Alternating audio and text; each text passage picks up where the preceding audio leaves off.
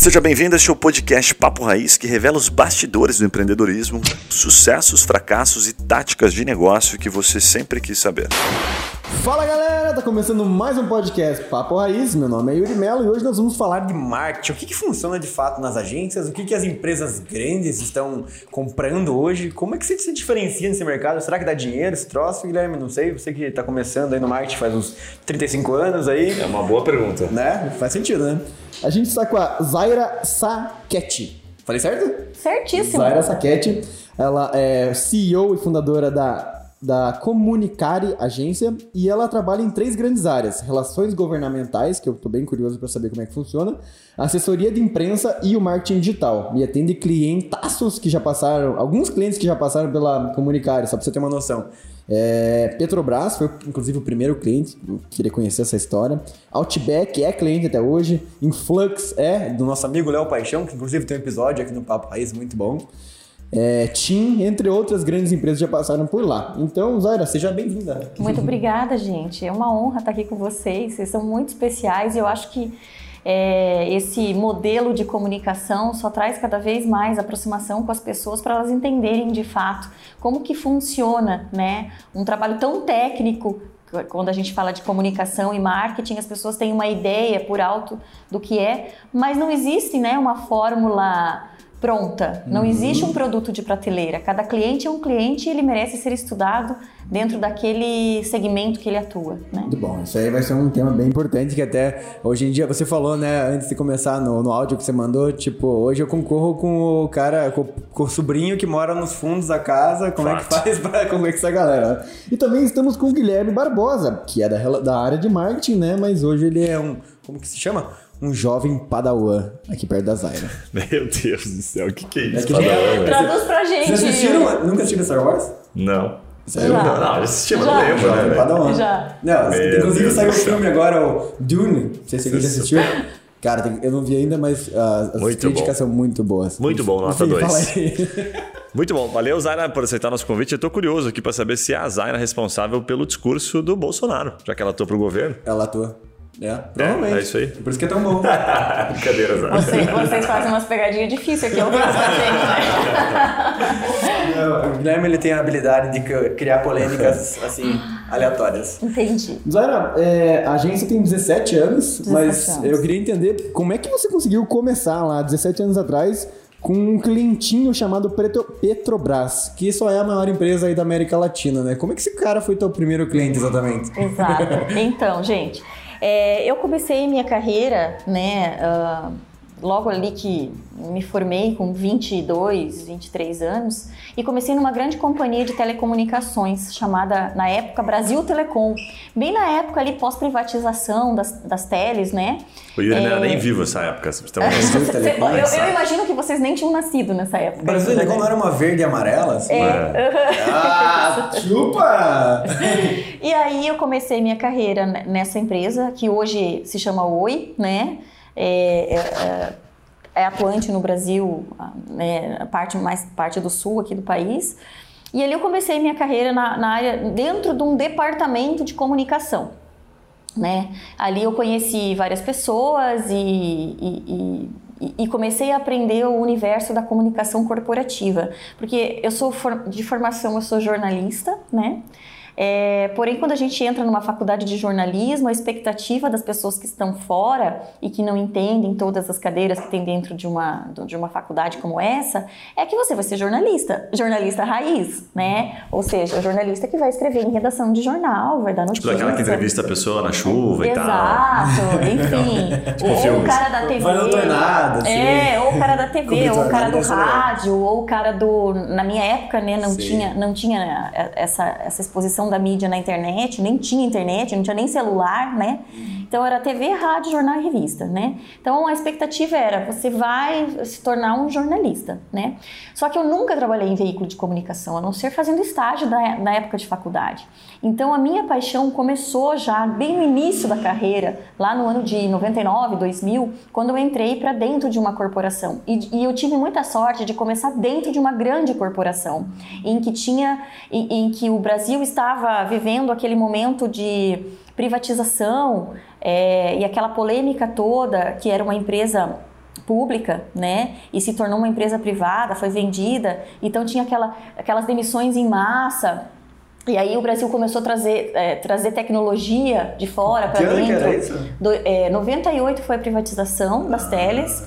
99 eu comecei a trabalhar com eles, mas ainda a gente estava fazendo toda ah, imagina, deve demorar um tempo passo para Exatamente. Imagina, tá na, na, mão do poder público por décadas, aí privatiza, Exato, como é que faz? Né? Aí, né? Exatamente. E aí teve esse, essa, essa rachadinha, né? Essa rachada das teles, né? Tem até hoje isso aí tem, de falar. É, essa história de rachadinha tem. Mas assim, quando se dividiu, né? Quais empresas de fora do país iam comprar, né? E aí, aqui no Sul, a gente ficou com a com a Brasil Telecom. Não sei se vocês se recordam, era esse o nome que uhum. tinha na época, né? E era, era parte do Telecom Itália, né? Então foi a Telecom Itália que comprou essa, essa vamos dizer, essa, esse segmento aqui do Sul, né? Uhum. E aí eu comecei minha carreira lá, fiquei lá e me apaixonei por esse mundo corporativo, né? É, que só para quem está dentro e quem entende é, ver quais são as nuances que esse, que, esse, que esse segmento traz, né? Porque quando a gente fala de comunicação pura, de marketing, as, as pessoas não têm ideia, né? É, principalmente quando a gente ainda está falando de marketing B2C, quando marketing de consumo final, ah, o cara faz uma propaganda na televisão ou hoje no digital para vender um biscoito, para vender um carro, para vender, enfim, um computador, um celular. Mas quando a gente está falando de B2C, o marketing é muito diferente. E eu sempre me criei dentro do, B2, do B2B, né? Uhum, vender para é, empresas. Dentro para é, empresas que vendem para outras empresas, né? Uhum. Mas como que isso é feito, né? E aí começou meu mundo, né? A paixão e muito estudo, muita dedicação.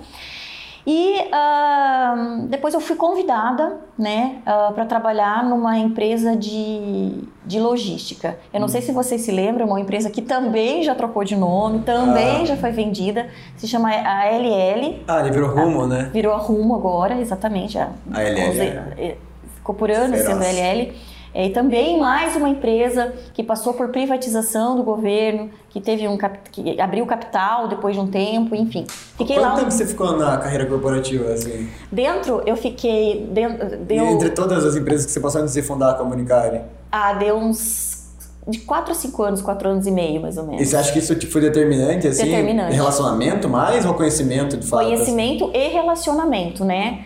Aí, uh, quando eu, é, eu, eu, fiz uma, uma, relação muito boa com a, a, a, pessoa que me contratou dentro da Brasil Telecom, que foi minha inspiração, e uma mulher. E naquela época, dentro desse mercado de telecomunicações, dentro do mercado corporativo, há, vamos dizer, 20 anos atrás, 21 anos atrás, ainda era muito incipiente, né? A mulher estar à frente. E ela era uma mulher é, diferente. À frente, é, é eu lembro que aqui na, na Brasil Telecom no Sul, nós tínhamos cerca de 12 diretores, tinha o CEO, né, o Juan, um, um chileno que veio assumir a, a, a parte do, do, né, da presidência da empresa, e 12 a 13 diretores, homens, apenas ela mulher, como marketing, comunicação e relacionamento, Sim. né? E ela cuidava também da área, de, da área cultural, né? Lei Rouanet, essas coisas, estava tudo dentro dessa, dessa área dela. E aquilo me inspirou demais, porque eu sempre fui um, uma mulher, assim, de buscar o meu, o meu lugar ao mundo sem depender, né, de de, de um casamento, ou enfim, eu, eu até posso contar para vocês aqui, eu sou uma fracassada no casamento. eu já tô indo pro terceiro. Eu já tô indo pro terceiro Não, casamento. Você tá procurando algo que, né, seja completo. A gente tá assim, sempre, eu, eu procuro, eu, procuro coisa, né? eu, eu brinco que eu tô sempre, a gente tá sempre em evolução, né? A gente não pode parar.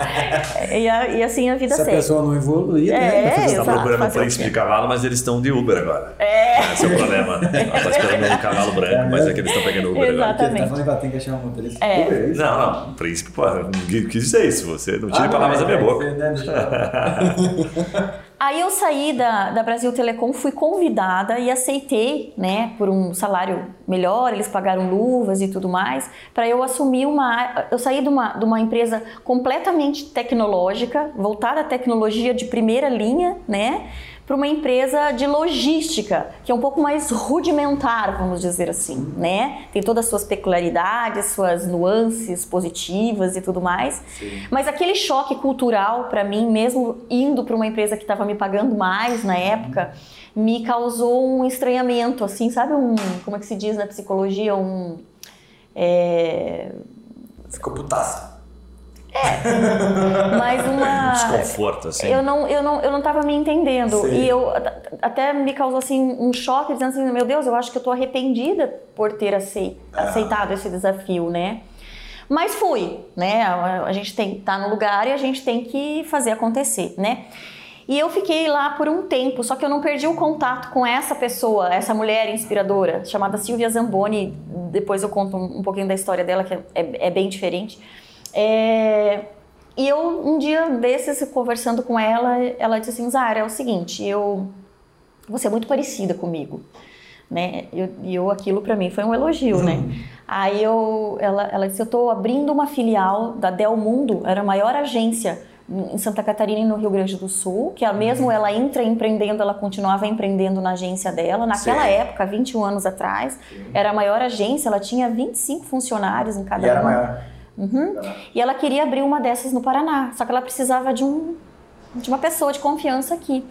Aí ela me fez uma oferta uhum. e eu pedi demissão da logística e fui trabalhar com ela pelo, pela admiração, por acreditar no projeto e tudo mais. Um ano depois ela sofreu um acidente automobilístico, a gente estava indo super bem. Né? Eu, eu tocava toda a operação Paraná e ela tocava o, o, Sul e a gente estava crescendo muito, atendendo empresas de energia como Tractebel Energia, enfim, né? É, usinas hidrelétricas, é, fazendo um trabalho muito amplo assim de comunicação e marketing.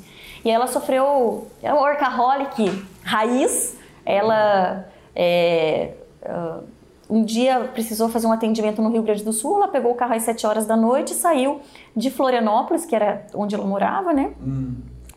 Para Porto Alegre de carro numa noite de chuva, Puta, uma tracker sozinha. Coitado. E aí aconteceu de que né? O acidente, enfim, ela ficou hospitalizada por vários meses, mais de seis meses, teve perda de massa cefálica. E quebrou a empresa nesse momento? Não, eu tô, daí eu, ela, não, ela não era casada, não tinha sucessores, não uhum. filhos, nada. A única pessoa mais próxima dela e dos negócios era eu, né? Uhum. Só que eu também não sabia de toda a operação, porque eu tocava só Paraná. Sim. E aí a mãe dela, que era a única pessoa de mais perto, contato que o juiz encontrou, disse: Olha, você precisa assumir agora os negócios da tua filha porque ela está impossibilitada, né? Uhum. E aí a mãe dela conversou comigo e pediu para eu tocar toda a operação, assumir. Então eu passava, na época, é, dois dias no Paraná, dois dias úteis, né? Dois dias úteis no Paraná e três dias úteis em Santa Catarina e no Rio Grande do Sul, porque as operações lá ainda eram maiores, né? Tinham mais tempo e tal. Que loucura. É, aí a coisa foi acontecendo, ela não foi melhorando, a gente sempre na expectativa dela sair, dela melhorar, mas desenganada de médico e tudo, e enfim, né?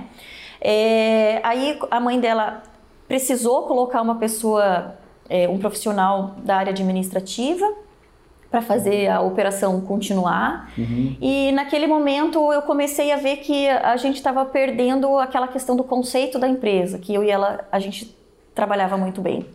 E eu pedi demissão. Eu disse, não, isso eu não quero para mim. Justo. Né? E daí assim nasceu a Comunicare.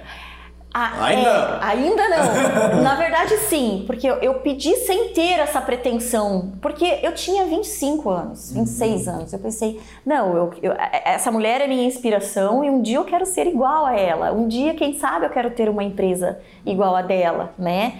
Só que eu me achava muito, muito jovem, muito embrionária para né? Imagina, não é agora, não é o momento. Mas é, o momento é agora, né? E a gente, às vezes, a vida empurra a gente para. Né? Se a gente não toma decisão, a, a vida toma pela gente, né? E me vi desempregada com dois filhos pequenos para sustentar, sem pai, sou mãe solteira, né?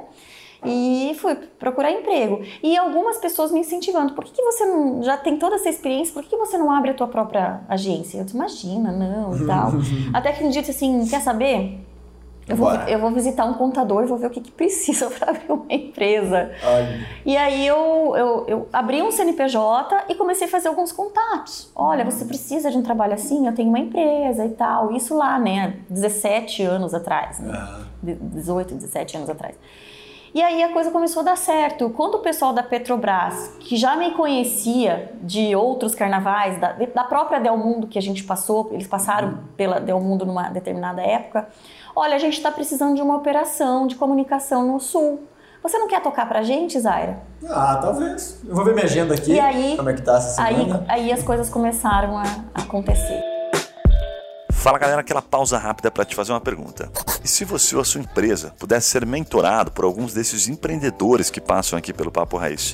Ou se os seus produtos ou serviços fossem divulgados aqui para o nosso público nichado de empreendedores de diversos portes e segmentos? Gostou da ideia? Fala com a gente pelo Instagram Papo Raiz que eu te explico melhor essa oportunidade. Voltamos ao episódio.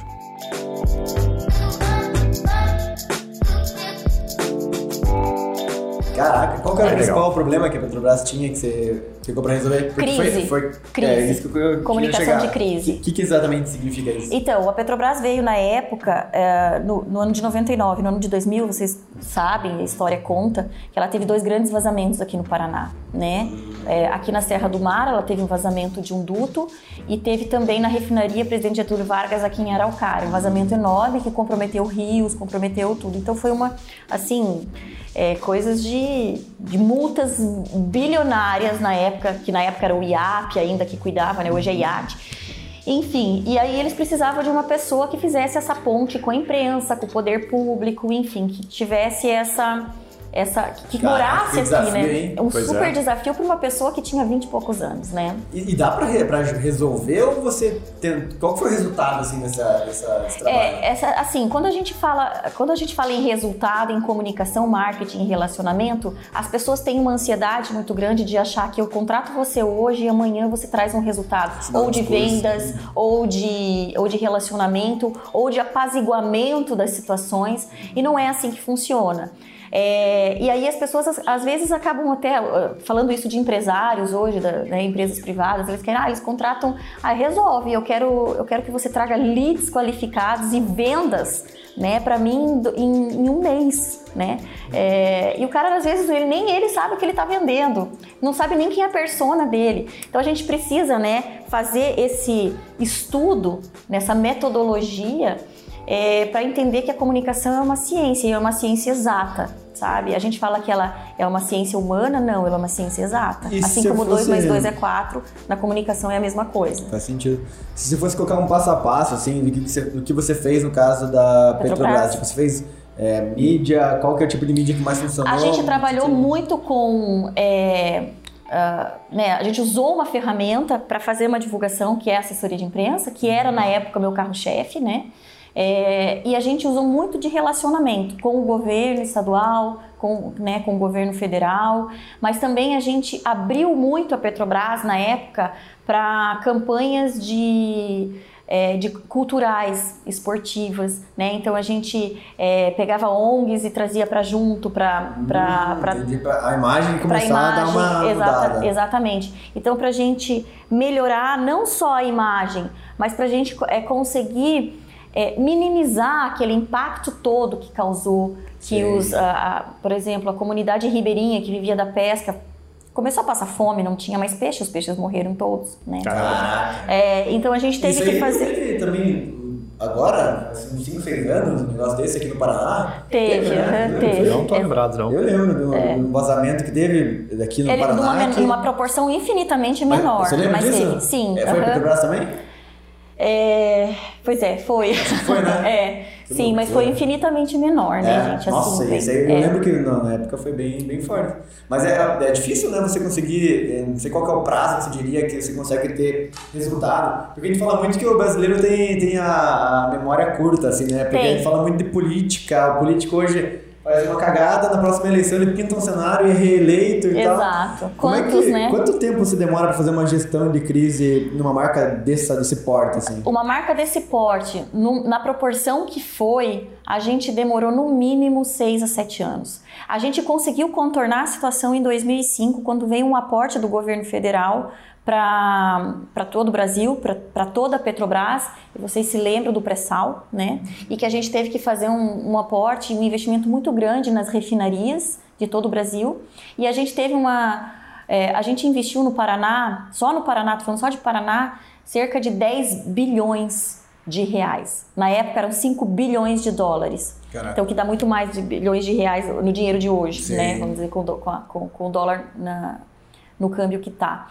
Então, assim, isso tudo eu acho que também trouxe esse retorno que a Petrobras tirou na época com os acidentes com a, o sucateamento da empresa na época, porque todos os acidentes aconteceram porque a empresa estava sucateada realmente, Sério? sabe? Puta, uhum. feio o negócio é. então. É, hoje Nossa, uma crise acaba em bem menos tempo, né? A gestão de crise é. hoje acaba em bem por, menos tempo. Por causa das redes sociais, se diz? Cara, é, até porque a informação está muito mais é. é. disseminada, né? Então você tem menos pessoas consumindo Uh, antigamente você tinha uma concentração né, de consumo, então era muita televisão.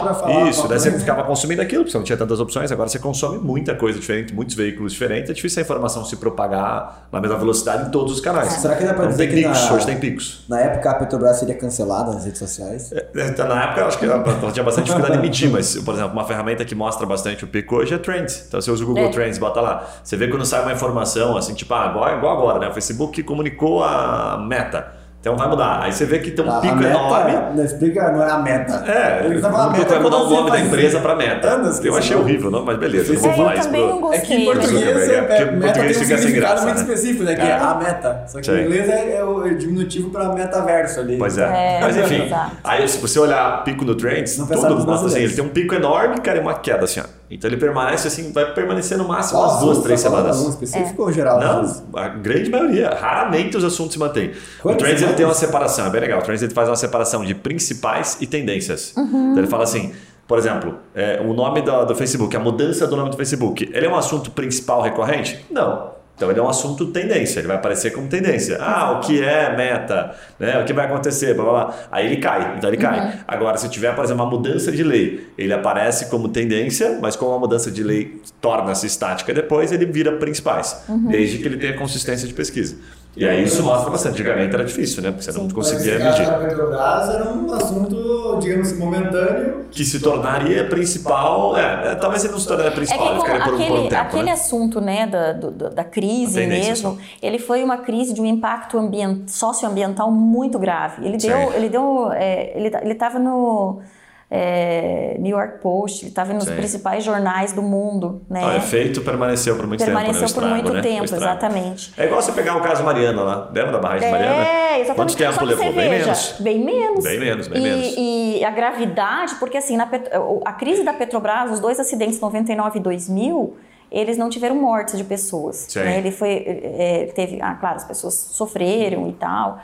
Uh, mas, por exemplo, ambiental. A, parte, a parte ambiental. Mas Mariana teve morte. Sim, sim. Né? Então, assim, e, e você veja como, como é. É, isso que você está falando, Guilherme, é muito, é muito claro, muito, muito do momento mesmo, né? Como se disseminou isso e ninguém mais fala de Mariana, né? É. Ela virou museu agora, né? História, história, virou história. também, Lava Jato logo vai sumir também, o pessoal esquece. É, tem muita informação, né? É informação. Pois é, mas vocês viram aquela notícia, acho que eu vi no Instagram do Delta de Layol, Delta de Layol, que saiu aquela lei que praticamente é, vai anular praticamente todas as ações da Lava Jato, que assim, eles diminuíram o período máximo de uma investigação para dois anos, por exemplo. Então, tipo assim, o cara vai ser investigado por corrupção. Se a investigação demora mais que dois anos, ela perde efeito e tudo mais. Ação, ação penal, quatro anos, tem que ser julgado, não sei o que lá. Então acaba que vai morrer mesmo. Acabou o Acabou. E olha que a gente falou sobre isso, né? Atrás. E a gente falou isso. E eu acho também que o efeito Covid daqui a pouco, e já não está mais acontecendo, né? Com aquela pressão toda que a gente vinha até a metade desse ano. Ah, daqui a um ano não vai mais ninguém falar Sim. disso. E as pessoas não vão ter os mesmos cuidados que. Ah, tomara que ninguém mais fale disso. Né? É, isso é um, é um, assunto difícil. Mas só para eu entender exatamente o que significa essa, essa área da tua empresa que é relações governamentais. Então, essa área da minha é, empresa de relações. Eu, eu me pergunta aí, eu quero que você explique mais, mas a tá. minha principal dúvida é assim: teu trabalho é tipo um lobista? Ou teu trabalho é tipo uma. Você faz interlocução em nome da empresa no governo? Entendeu a diferença? Assim, o que, que, que é exatamente? Na verdade, não tem diferença, sabe, Yuri? É? É muito próximo, então? É, o lobista é o cara das relações, né? É o cara da interlocução. É, esse trabalho hoje é feito por mim, mas eu tenho um, um sócio que faz isso, né? Ele é uma pessoa que te, trabalha 30 anos dentro, de, de dentro da, das relações com o governo, né? Então ele, ele conhece todo esse meio, porque é um meio, é, não é qualquer pessoa que pode fazer esse trabalho, né? É um trabalho, e não é qualquer empresa que contrata esse trabalho, não tem sentido, né? É, e quando a gente fala em lobista, no Brasil é uma palavra pejorativa. Nos Estados Unidos até já tem um, um, é, já é uma profissão reconhecida, né? Como se tivesse um, um DRT, né? Sim. No Brasil não. Quando se fala em lobista, por todo o histórico que a gente tem de corrupção, né? Que se, é, a gente a, a, palavra lobista parece que você está levando propina para lobista, é, doleiro, delação premiada, é, parece que é tudo, é tudo a mesma mesmo, coisa, exatamente. Então quando a gente fala que faz um trabalho de relações governamentais, é um trabalho de lobby, mas é um lobby positivo. É, é o lobby do bem, lembra do lobby, o lobby do bem? Lembro, exatamente. É um lobby... A gente tinha um amigo nosso que vive muito disso, assim. Uhum. Ah, não, eu sou lobista do bem. Exatamente. Existem eles escritórios eh, de advocacia no Brasil e principalmente em Brasília que só se dedicam a esse tipo de trabalho, né? É entender o pleito das empresas privadas ou instituições e levar até a, ao governo, seja ele municipal, é, estadual ou federal, para trazer uma solução em conjunto. Então é uma interlocução, né? Não é só para, vamos dizer assim, ah, eu quero, é, ah, eu tenho uma empresa aqui, por exemplo, e eu quero diminuir o impo a carga tributária no, porque no, no, no, Brasil cada estado tem uma carga tributária diferente para produto, né? Sim. né? É, então, ah, eu quero pegar a carga tributária lá de, de São Paulo e diminuir. Então, eu vou levar esse pleito para o governo federal, para o governo estadual de São Paulo. Não é só sobre isso, né? O trabalho de relações governamentais ele, ele visa uma troca. Por que, que eu preciso ter, diminuir uma carga tributária para de repente eu gerar mais emprego? ou é, trazer mais eficiência ao teu estado ou ao próprio país. Então, é, é é, é como eu falei para vocês, não é toda empresa que precisa desse trabalho, é, não é todo profissional que sabe fazer, porque ele tem que ser muito bem conduzido. Não é um trabalho que você consegue um resultado em curto prazo, às vezes vai de médio a longo prazo, mas é um trabalho muito e essencialmente necessário ah, para as empresas que precisam se, Qual é a se conversar. Do, do teu lobby para o lobby do advogado? Tem diferença? Uh, o advogado, geralmente, ele trabalha dentro de um lobby mais tributário, né? Uhum. Enfim. Temas mais jurídicos. Uma, temas mais jurídicos. O nosso trabalho ele é interlocução. Então, a gente estuda um tema, a gente desenvolve projetos e a gente leva e convence, né? É, o político dá da um, vez. Dá um exemplo, assim, de uma questão que já chegou para você que você teve que ativar essa, essa área aí. É, pois é. É que, eu, na, como é um trabalho extremamente sigiloso, a gente não pode citar exemplos. Não, mas não precisa né? citar nomes, assim, tipo, a pessoa queria né, conhecer a filha do governador. Não, a filha do governador é boa. Não sei. é... Em algum estado, nem sei qual estado. Sim, por exemplo, eu estava falando da questão da carga tributária, né? É... Uma empresa tem, é uma fabricante é, no Paraná uma empresa, é, uma indústria, é, e que a, a, o imposto que ela a, tinha que pagar no Brasil, né, na época, ela era muito mais alto do que se o, o cliente, né, que era B2B, o cliente intermediário dela, comprasse o produto chinês. Então, assim, uma empresa genuinamente nacional, que gera emprego e renda dentro do país, emprego, renda e imposto, é, não consegue vender o seu produto porque o seu concorrente é um concorrente chinês, por exemplo. Então, o, às vezes, esse tipo de pleito, o governo nem se toca, nem, nem, nem lembra, ninguém nem olha para isso. Né? Então, o que, que a gente fez? A gente fez um estudo provando para o governo, para um deputado, sempre através de um deputado, né? porque ele está lá para resolver pra esses pleitos e levar é, né, a Câmara, enfim, para votação. E a gente conseguiu traduzir a importância de se diminuir a carga tributária em determinado produto para não concorrer com o produto chinês. É, Pô, você, faz exatamente. quase, você faz quase parte do trabalho dele, na verdade, né? Exatamente. Faz, não, é, faz parte do trabalho. De Era bem ser, diferente. era pra ser o trabalho de deputados. Só que, exatamente, só que eles não. Você enxergam. escreve Eles não enxergam. as leis? É, vai a gente escreve lei. Pro A gente você escreve lei e a gente, a gente escreve lei e a gente convence, a- é, claro, dentro de um, de, um, de um sistema jurídico, tem advogados envolvidos juntos nesse, ca- nesses casos, né? Mas para convencer de que isso é importante, porque às vezes eles não conseguem olhar, é muita coisa para eles olharem também, sabe? Eu não estou fazendo só É, falta uma expertise, né? a falta de expertise, Mas exatamente. na prática, em teoria, o cara tinha que ter, né, os assessores dele olhando para isso, né? Ele tem a Olhando. capacidade, tem a possibilidade de colocar, salvo engano, até 60 assessores, 80 assessores, Exatamente. enfim. E o que, que acontece com o empresário, né? O, o empresário hoje ele não tem tempo de ficar batendo em cima lá no, no deputado, no- de chegar e dizer assim, não, isso aqui é importante. Ele, o empresário, o que, que ele quer fazer? Geralmente o empresário sabe fazer bem o, traba- o serviço dele, o produto dele, vender no mercado, ele está preocupado com a área comercial dele, com a gestão da empresa, com o crescimento dela, enfim. E a gente entra para justamente ajudá-lo nesse sentido, sabe? Essa empresa que eu, que eu acabei de citar esse exemplo para vocês, ela cresceu exponencialmente por ano 200% Caraca. a partir dessa redução do imposto. Cacete. Então isso é um resultado. Quando você me pergunta de resultado, isso é um resultado. Vale Demorou quanto tempo? Demorou um ano. 12 meses. De É 12 rápido. a 18 meses. Olha só. É rápido, né? Que loucura. Vai lá. Bem legal, não? Não, tranquilo. Eu ia fazer a pergunta da assessoria de imprensa. É, quanto custa uma assessoria de imprensa? assim? Depende. Tipo, normal. Depende. Tudo é negociável, né? Ah, Mas é, Depen- muito- é uma coisa muito cara, assim, ou começa num valor acessível? É, depende do que é acessível. Para uma empresa pequena, um valor de 10 mil reais não é acessível, Não. certo? Para uma empresa grande, 10 mil reais é um pouco dinheiro, é dinheiro de pinga, né? Então, assim, é, a gente tem que ver o qua- quanto ah, eu vou gastar de tempo para resolver, porque a assessoria de imprensa tem dois viés muito importantes que a gente precisa entender. O primeiro deles é, para que, que você quer contratar assessoria de imprensa? Para você se posicionar como brand e você vender mais? Ou você quer defender uma questão crítica na tua empresa? Você quer contratar uma assessoria de imprensa para você se defender, né? Então, assim, a gente tem que entender esses dois viés. Se você quer vender ou se você quer se defender. E aí, dentro disso que a gente monta um escopo de valores e de trabalho também. Quantas horas eu vou ter que dar de consultoria para fazer esse trabalho? E hoje o nosso trabalho, ele é, é ah, uma empresa local contrata é, uma assessoria de imprensa para divulgar localmente, nos meios de comunicação, dizer, do Paraná, de Curitiba.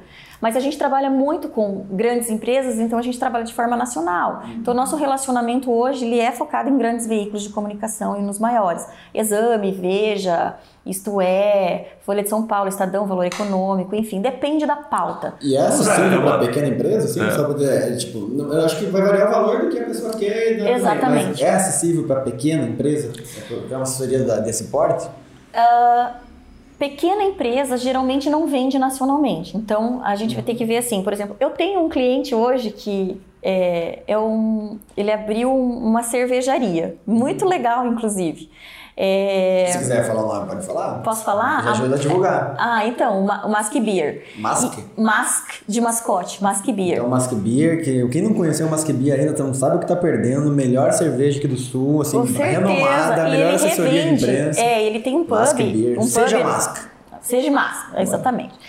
E ele é, um segundo, é a segunda fonte de renda, ele é diretor numa grande empresa também, e a segunda fonte de renda é porque ele sempre gostou. E ele está agora formulando a cerveja dele porque ele revende né, outras marcas como Mutum Cavalo, essas marcas importantes. E, e Curitiba é um polo cervejeiro, né? Então isso é, é muito legal. E ele contratou assessoria de imprensa. Eu disse, mas será que você precisa de assessoria? Será que você não precisa de marketing digital nas redes sociais? Disse, não, Zária, o trabalho que vocês fazem pra gente aqui na, na, na empresa que eu trabalho, ele é muito legal. Eu disse, mas espera aí, o trabalho que a Comunicare faz para vocês dentro da empresa que você é diretor é uma pegada, né? É uma pauta. Para a Mask vai ser outra. Ele disse, mas eu acredito. E não é que tá dando certo. E é uma empresa que acabou de ser fundada, ela, tem, ela não tem nenhum ano ainda. Sabe? Isso é legal esse case, Dão. Que tipo de ações que você fez para eles que deu É, certo? então, ah, como a gente trabalha também focado né, eh, na gastronomia, eu, ah, inclusive está tendo agora até domingo, se vocês Restaurant puderem, Week? o Restaurant Week, se vocês Puta, puderem é que aqui a gente tá no futuro já. Então É. já acabou a semana passada isso aí. É, Esse episódio vai sair daqui sete dias. Ai, é verdade! a gente não tá ao vivo. A gente, a gente tá no Então, futuro. Exatamente, que pena. É, pra, tem, pra quem tá ao vivo aqui, é verdade. Pode Isso aí, ó, falar. Restaurante Week, galera, Até acaba dia domingo. 31 agora. Vamos lá, são 40 31 de casas em Curitiba. de 2021. Então, como a gente tem toda essa expertise da gastronomia, né, e tal, então a gente sabe com quais meios de comunicação é, conversar. A assessoria de imprensa hoje, ela até tem- tem-se uma discussão muito grande no Brasil de dizendo assim que é a prima do marketing que vai morrer em cinco anos. E eu não acredito nisso. Eu acredito muito nesse trabalho se ele for bem feito, né? É, porque o que, que acontece? Existem nuances e a gente tem que estar sempre se reformulando, né? É, o que que, o, o, por que, que eles a- por que, que a, o- a gran- as grandes empresas acham que a assessoria não vai funcionar mais daqui a um tempo? Porque não existem mais veículos de comunicação e os grandes veículos de comunicação e os importantes os importantes veículos de comunicação eles estão vendendo hoje as matérias que a gente, a gente chama de branded content. Então a gente faz uma matéria jornalística e tem um preço para colocar. O trabalho de assessoria de imprensa, não. O trabalho de assessoria de imprensa é, na- é no, é no gogó, é no relacionamento, é no mesmo. convencimento. Assim como a gente quer convencer um deputado de um pleito dentro de relações governamentais, tem que convencer um jornalista de que aquela pauta vai ter apelo com aquele público do veículo de comunicação que ele trabalha. Então, se a gente conseguir fazer esse trabalho de uma forma muito sucinta, e é o que a gente faz com o MASC hoje, de convencer, e o MASC, então, hoje, com, é uma das poucas cerveje, cervejarias que estão, né, é, de pubs também, que está na mídia praticamente toda semana, E, porque e, a gente consegue utilizar é, é, o teu foco nesse caso da empresa pequena aí é utilizar ainda as grandes mídias locais ou, ou você está indo mais para influenciadores também? Então, isso eu gostaria Pra- de falar também. A gente usa as mídias locais, as grandes mídias locais, mas não é sempre. Por exemplo, ah, se eu sair na Gazeta do Povo hoje com, com uma, com uma marca que a gente atende via assessoria de imprensa, não adianta que o mês que vem eu não vou sair de novo, gente. Esquece.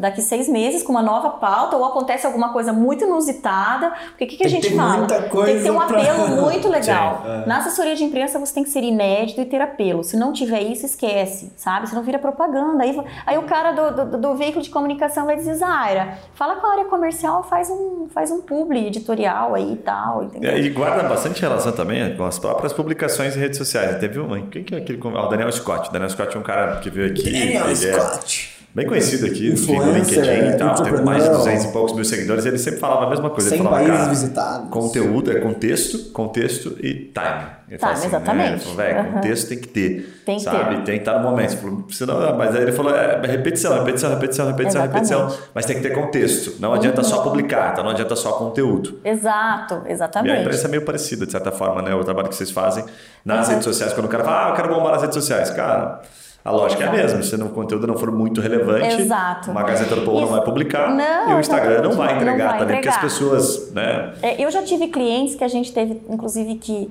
que fazer um acordo de, olha, eu não estou conseguindo entender a tua expectativa porque o meu trabalho não vai entregar a tua expectativa. Porque a pessoa contrata achando que ela vai bombar, né? E para ela bombar, ela tem que ter relevância, ser inédito, ter time, ter conteúdo, é, ser interessante para um determinado público e tudo mais, né? Então tem toda...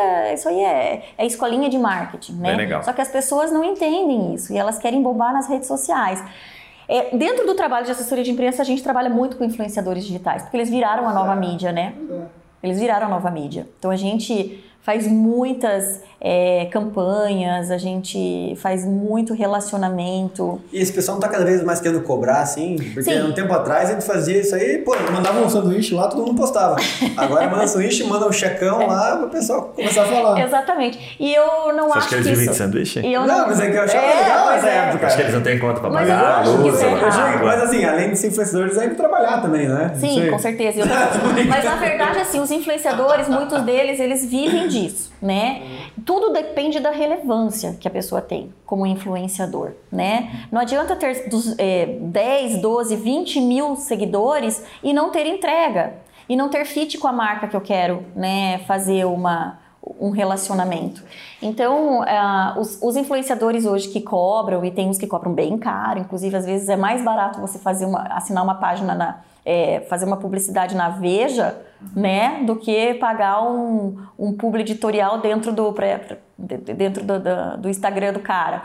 É, são pessoas que realmente entregam, são pessoas que têm uma visibilidade. Só que a gente tem que tomar muito cuidado, porque às vezes não, uma empresa acha que um influenciador vai gerar é, um tráfego, trazer lead para o público dele e o público dele é totalmente outro que nem conhece aquele influenciador. Não adianta o cara ter 10 milhões de seguidores se não vai entregar para o público certo aquele produto daquela venda. Entendeu? Sim, então, legal. esse estudo que tem que ser feito, isso é uma análise que tem que ser feita por analista. Não adianta eu achar. Você entendeu? diria, Isso é dados. que, você diria que hoje os influenciadores ainda é, o retorno sobre investimento é muito bom ou já está dentro de uma normalidade? Tipo, vamos pensar assim, o cara investir 10 mil reais na Gazeta e 10 mil reais em influenciador. É, qual que é a tua visão sobre um e outro? Depende do negócio que ele quer atingir, depende do público-alvo que ele quer atingir com isso. Né? Eu, eu, eu conheço clientes, eu já tive clientes que investiram, de- vamos, vamos falar desse número hipotético de 10 mil aí, 10 mil num- no maior veículo do Paraná e não trouxe um cliente. E mandou um, um brinde para um influenciador digital e trouxe três, quatro clientes. Então isso depende. É, é, é- é time também, mas é estratégia. O que, que ela tem que ver, assim, ó, é, quando você diz, por exemplo, esse caso que mandou pra Gazeta e não vendeu nada, o produto era muito específico, Muito assim? específico. Daí muito tem que mandar para um influenciador que entende do assunto, específico assim. daquele assunto, exatamente. Quando o Aquele que vai produto ter. é varejo, pessoa... É, por exemplo, varejo. Varejo, jornal, bem. rádio, TV, varejo. É isso, gente. Varejo não tem muito, né? Ou influenciadores que são é, lifestyle, com a galera. E tudo tem uma idade também, né? Não adianta eu mandar lá pra menina da maquiagem, que tem é, 10, mil, 10 milhões de seguidores, mandar um. Vou, vou vender no breaks pro cara, que é uma indústria que eu já atendi. Eu mandar pra ela fazer uma propaganda de no break. O que, que é no break? O que, que, que faz o no break, gente? Mas pra que No isso? break, é. Pra que que serve? Você Né? nem sabe o que serve no break. É, Ah, que eu tô ligado. É Era você tua ligava no break antes pra ligar o computador depois. Não, nada a ver. Nada a ver? É isso aí. É ou não é? É isso aí, é isso aí. É que daí caía teoricamente a energia, no É, break no break segura energia. Hoje tem no break nos semáforos, por exemplo. Acabou a energia na cidade. O semáforo não pode parar. Tem uns Ah, ainda que tipo- param. tipo mas a assim, gente tem no break No break é no tipo uma versão semáforo. compacta de um gerador, assim, tá? tipo, você cai energia, there is no Ele break. segura por um determinado tempo. É, mas No- segura porra nenhuma, nunca no segurou. break. Eu sempre tive no break, nunca segurava nada. Era 5 minutos e tava pitando aquela merda. voltasse, Era só pra não queimar Ah, é só pra fazer aquela parada, tipo, aquela queda repentina, assim, Isso, vai e é, volta. só pra não assim. queimar. Cara, eu já. Nossa, tive Um fusívelzão. merda. O que eu posso dizer de tudo isso, da experiência que eu, que eu tenho né, nesses 20 e poucos anos de comunicação corporativa, 17 deles dedicado à minha empresa, é, se, o se você não conhece o teu público, você não se conhece. Esquece.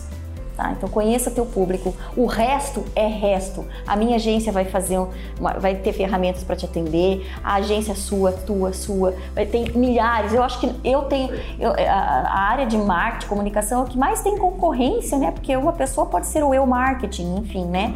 É, e ter a melhor estratégia. E eu, eu defendo que, que- que- que cada um é cada um e contrate o que quiser e pague quanto, quanto você acha que você merece cobrar, né? Mas se, o- se a pessoa não souber quem é o seu público-alvo e não precisa nem saber como atingi-lo, porque isso você tem profissionais, porque analistas, e volto a dizer que comunicação é ciência e é dados para te ajudarem a fazer. Se você não conhece seu público, nem contrate agência que você vai se frustrar. Muito bom. Fato. Agora eu queria dar uma pivotada aqui. A gente está aqui com esse jovem aqui, o famoso jovem Padawan, né? Mas que ele é um expert dentro de alguma coisa que ele vai explicar de marketing. E agora eu queria abrir o, o ringue, né? Botar ah, os dois especialistas em marketing para debater temas complexos, polêmicos e, e, assim que gerem muito view Muito e bem. curtida ou Parabéns. descurtida. Parabéns. Vai lá. Ô Zara, sabe o que eu queria te perguntar? É, a forma de. Muita gente fala sobre assessoria de imprensa não ter como metrificar, né? E agora tem várias ferramentas né, que estão possibilitando isso. Inclusive, eu, eu vi que o Facebook disponibilizou, cada vez mais estão disponibilizando formas de você conectar softwares. Tipo, eles estão disponibilizando um software que o cara, pô, você fez uma propaganda lá no, do teu restaurante no Facebook, aí ele conecta um softwarezinho e fala, ó, Yuri, daquela propaganda, 10 pessoas vieram, de 100 que visualizaram, mais ou menos isso, tá?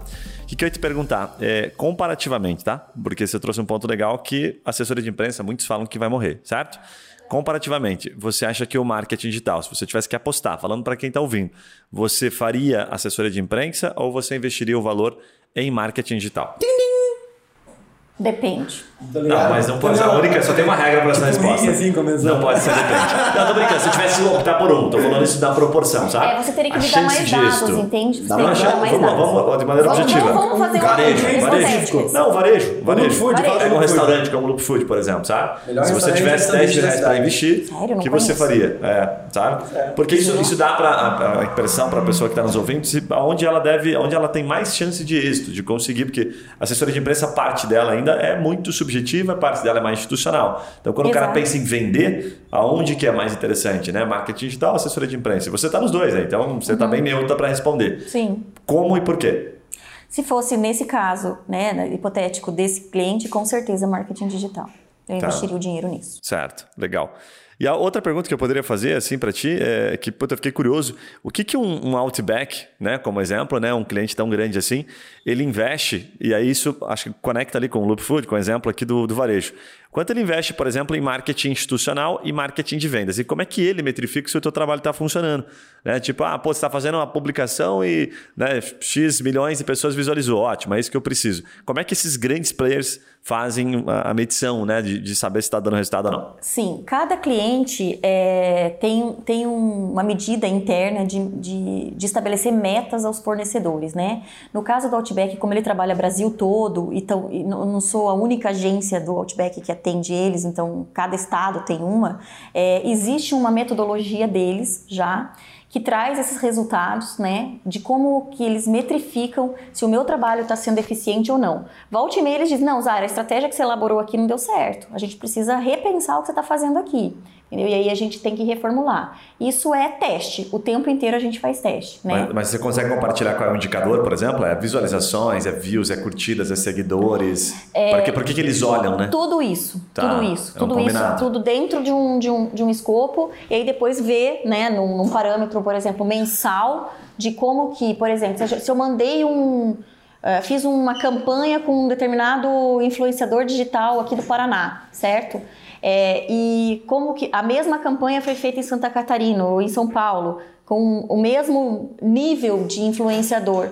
É, aí eles fazem esse comparativo para ver por que, que no Paraná deu certo ou não deu certo e Santa Perfeito. Catarina, né? Então tem esse, mas são vários parâmetros, são várias etapas, são várias metas e métricas também. Sim, tem, é, é- é bem complicado porque tem muita métrica, né? Muita Tem. gente dificulta ainda mais o mercado, dizendo, não, olha para isso, olha para aquilo e tal. Quanto mais a gente olha para a métrica, mais confuso fica. A outra pergunta que eu queria te fazer é o seguinte, né? Para você recomendar, você que está nas duas pontas, tá? Mas eu, eu quero falar do Outback, tem uma dúvida também. Pode falar, então, antecipe. É que é bala. assunto, então, né? É outro É, cliente. não, eu ia falar sobre outra coisa aqui, mas pode antecipar. Cara, o Outback pra mim, assim, é uma referência fodida em comunicação. E daí É. isso faz parte do teu trabalho, com certeza. Eu sou uma, pe- uma pecinha, né, gente? Porque assim, é, eles são gigantescos no Brasil todo e a equipe de publicidade, vamos dizer assim, propaganda, publicidade, branding mesmo, é gigantesca, né, Sim. gente? Eu sou só uma pecinha aqui no sul, né? Mas Então, a minha pergunta era assim, a- a assessoria de imprensa pro Outback. Hoje em dia, é, a força do Outback, você solta alguma coisa e ele vira uma, uma bomba atômica, porque o Outback é,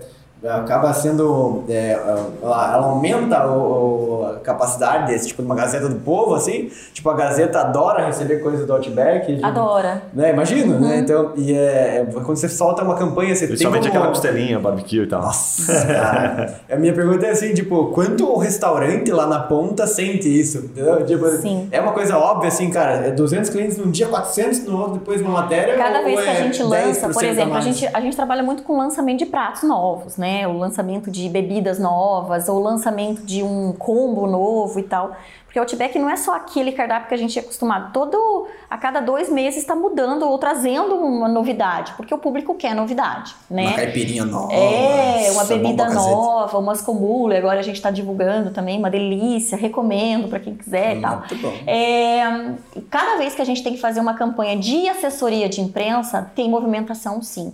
Tanto é que os proprietários, às vezes, eles fazem campanhas para o restaurante do Miller, para o restaurante de Londrina, para o restaurante do Curitiba, diferentes, diferenciadas. Ah, você compra a, a, a cebola e ganha um chopp. Blue Minion. Sabe, a Blue Mignon, Ah. é, Blue Mignon, você ganha um chopp, que é o chopp mais gelado do, do mundo, né?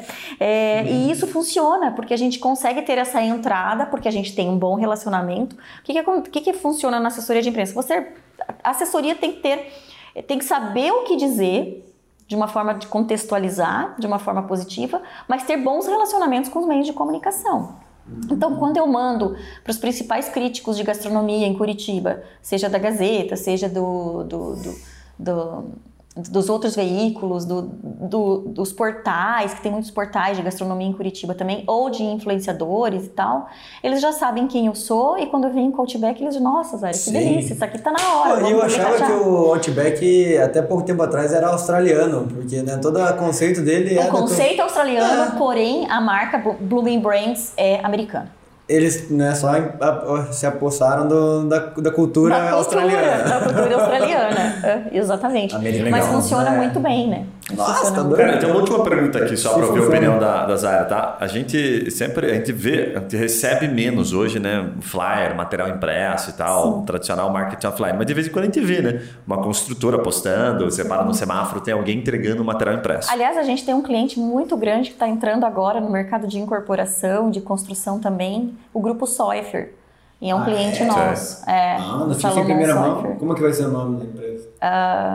Moriá. Moriá. É, são os apartamentos ali na Júlia Vanderlei que vão começar a ser... Batel? Batel. Uhum. E o que eu ia te perguntar é o seguinte. E eles fazem esse tipo de É. trabalho do Aí, impresso, né? E eu vi esses dias um cara dizendo que eles tinham muito mais resultado com o impresso do que o digital, justamente porque ele estava. Qual setor? Era imobiliário, justamente porque ele falou que ele estava conseguindo prender mais atenção em um momento que estava só ele. Entendeu? Tipo assim, cara, no digital você vai lá, anuncia, beleza. Você não chamou atenção porque é muito difícil, às vezes o criativo não encaixa. Aí o cara passa e vai embora. Então você esquece muito rápido. Então no Sim. momento que ele está entregando o material impresso ali, cara, não está disputando com mais ninguém, porque não tem três pessoas no semáforo entregando o material impresso. Isso e aí eles estavam observando uma taxa de conversão versus digital muito maior. Sim. E aí o cara trouxe assim, falou, cara, por que isso? Porque quando todo mundo resolve né, ir para o digital, a competição fica mais acirrada, o custo aumenta, tá caro anunciar no Facebook, Google tá cada vez mais caro, e a dificuldade vai aumentar cada vez mais por causa do criativo, porque como a gente é bombardeado o tempo todo, se a gente perguntar aqui para a pessoa que está ouvindo, falar assim, ah, é, que propaganda que você viu essa semana que chamou super atenção? Você demora para lembrar, Exato. né? É muita informação, Né? né? É muita informação, é, É. muito difícil. Então, eu ia te perguntar sobre essa questão offline, esse bate lá com o que você já viu, que guarda um pouco de relação com a imprensa também, né? Offline, entrega de, de impresso, assim, esse tipo de coisa, bate com aquilo que você viu ao longo desse tempo todo. Com certeza. E a gente continua fazendo, continua fazendo, porque o que, que acontece? Quando você vai comprar, por exemplo, um apartamento, né, de 2 milhões, 1 milhão, que seja 500 mil, é, você pega aquilo e leva, e você quer mostrar para sua esposa, você quer, você tem aquilo como um documento, olha como que vai ficar. Então aquilo virou já um, um- é como um álbum de fotos, né? A gente hoje nem tem mais álbum de foto em casa, né? Mas quando você chega uma visita na sua casa, você quer mostrar foto do teu casamento, teu casamento, aí você tem que ir lá no, no, no, no- no pendrive, no computador, e isso demora até ligar na televisão, isso demora. Mostra. Não mostra, esquece. E, e funciona da mesma forma, quando você vai comprar um apartamento, aquilo é um, é um, é um objetivo de vida, né? É, é- você quer mostrar para as pessoas, quer mostrar para o teu sogro, para tua sogra, olha o que, que eu estou comprando, e você guarda aquele, aquilo é um documento, não é simplesmente um flyer, um folder, é um documento. E isso funciona muito bem no, no, no- no mercado imobiliário. Muito bom. Vamos para bate-bola final? Bora, bora, bora lá. Zara, a gente Tem sempre- mais, meu Deus? A gente sempre Falei mais tem- como da cobra aqui até agora, gente Nada. do Você pegou muito conteúdo, de verdade. Eu fiquei aqui impressionado. Obrigada. O- A gente sempre tem umas perguntinhas que a gente faz para dar uma dose de inspiração como empreendedora, assim, Ah, né? tá. Porque nosso público é empreendedor Sim, e às vezes umas referências de pessoas bem-sucedidas como você Oh, Deus, muito bem a calhar. Então, é, você tem algum, algum livro ou algum podcast ou uma forma de consumir conteúdo que você é, gostaria de indicar para nossos empreendedores que te inspira, que te ajuda? Ah, o Masterboard, né? Masterboard, esse é o melhor. Esse. E eu, sabe, posso, né? eu posso contar. Não, livros tem vários. e Eu tenho. Nossa, eu tenho. Eu tenho livro digital, eu tenho é, livro impresso. Uhum. Mas, mas um assim que você acha, cara, isso aqui pra mim mudou. É, porque assim, ó, que que- eu tô no momento da empresa que a gente está fazendo todo um trabalho de gestão, porque durante 17 anos eu nunca fiz a gestão da empresa. Eu sempre toquei tudo muito sozinha, sabe? Muito solitária, né? E sempre do meu jeito. E o meu jeito nem sempre é o jeito certo. Né? E a gente vê cada vez mais que às vezes o jeito do dono, o jeito é, é um olhar muito, é, muito de filho, é um olhar muito emocional. E a gente precisa sair disso, né? É, por que, que eu falei de primeira, assim, o que, que eu indico para os empresários do Masterboard? Por quê? Porque eu conheci o, o Juninho, no, né, recentemente. Juninho é nosso terceiro membro aqui, Exato, que hoje, motivos aqui, familiares, não pôde estar aqui. É, e ele me abriu a cabeça para isso. Ele disse assim: você tá, você tá no lugar errado dentro da tua empresa. Eu disse: nossa, mas como assim, né? Eu não, eu- o que, que eu tenho que fazer? Ele disse: terceiriza tudo o que, o que, o que as pessoas podem fazer e guarda para você e faz aquilo que você faz de melhor, que é vender, né? Eu sei vender, eu sou uma vendedora nata, eu gosto de fazer isso, isso me inspira. E aí eu fui procurar eh, me aperfeiçoar dentro desse, desse segmento, porque eu não achava que eu era, assim, ah, que vendedora, eu sou comunicadora, né? Mas todo vendedor é um comunicador, né? Não Fato. deixa de ser. Então eu tive que tirar isso de mim, né? É, é, mudar o meu mindset dizer assim, não, eu não sou CEO da Comunicare. Nem quero ser. Se você quiser ser, eu te contrato, beleza, né? Se quiser, eu vou vender. Eu vou vender a mãe e não vou entregar ela. Entendeu? A minha equipe vai entregar, sabe? Então eu quero esse. é, só que para isso eu precisei deixar Sim, claro. aquelas coisas lá atrás, aquela coisa que eu pegava assim, não, isso aqui é o que eu vou atender, esse cliente só Sim. me entende, ele não vai entender minha equipe e tal. é duro isso demais, Sim. sabe?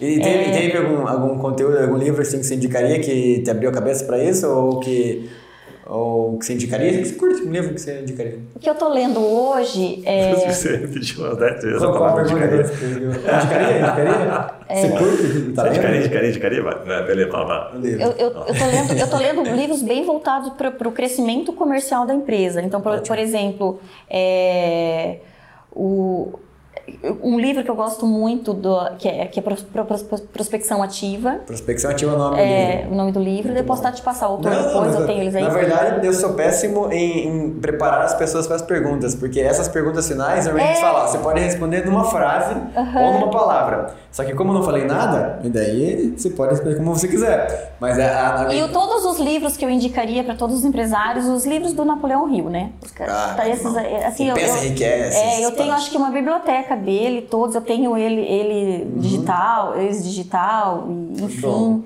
Você tem, É, você tem alguma é, pessoa, algum empreendedor, empreendedora que você se inspira, que você segue, que você é é uma referência para você?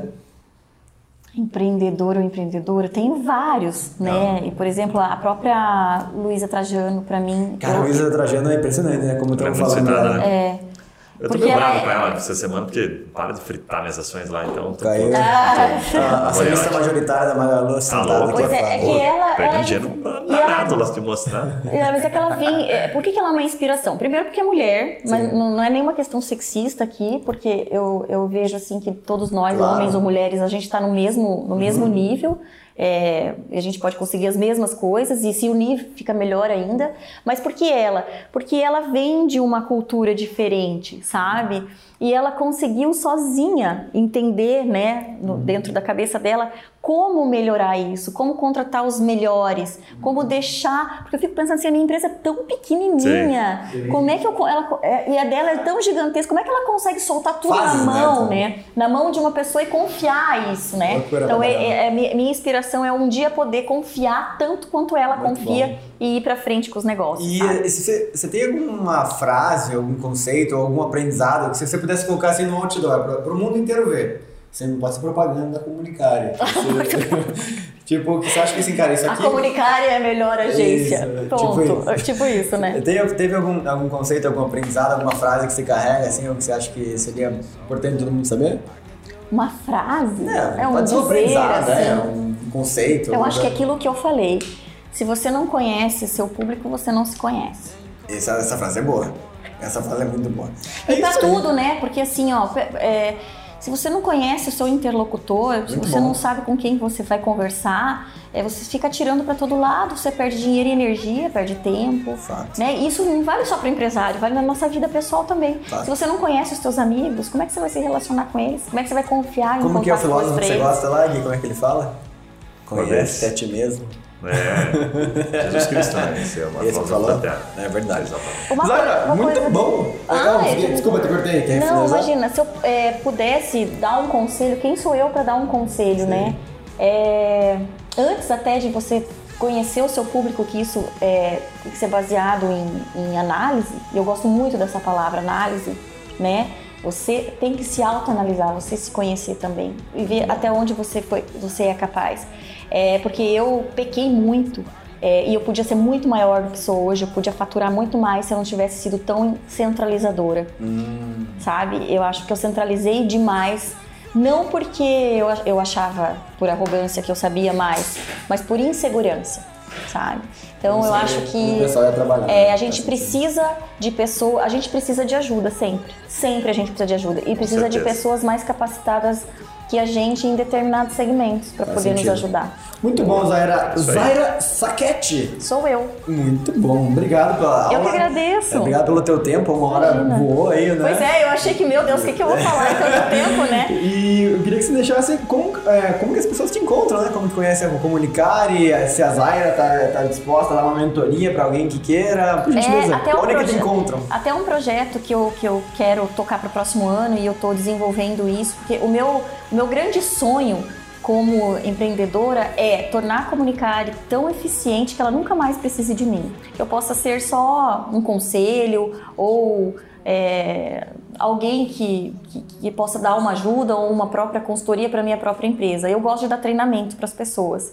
Eu gosto de treiná-las, né? Tanto Muito na bom. comunicação, como em vendas, como elas se relacionarem melhor e, E- como elas se conhecerem. Se a gente tivesse, tipo assim, um ouvinte do Papo Raiz que quisesse uma mentoria com a Zaira, você estaria disposta a dar meia horinha assim pro nosso Com um ouvinte? certeza. Não só meia horinha, Muito uma bom. horinha, o tempo que for necessário para ele se então tornar já, melhor. você que tá ouvindo aí, que tem uma agência ou que quer empreender ou que se inspirou com a história da Zaira, me avisa a gente aí, a gente conecta vocês. Gui, recados paroquiais bom. finais? Cara, compartilhado. É uma aula aqui, né? A parte de imprensa e governo. Sensacional.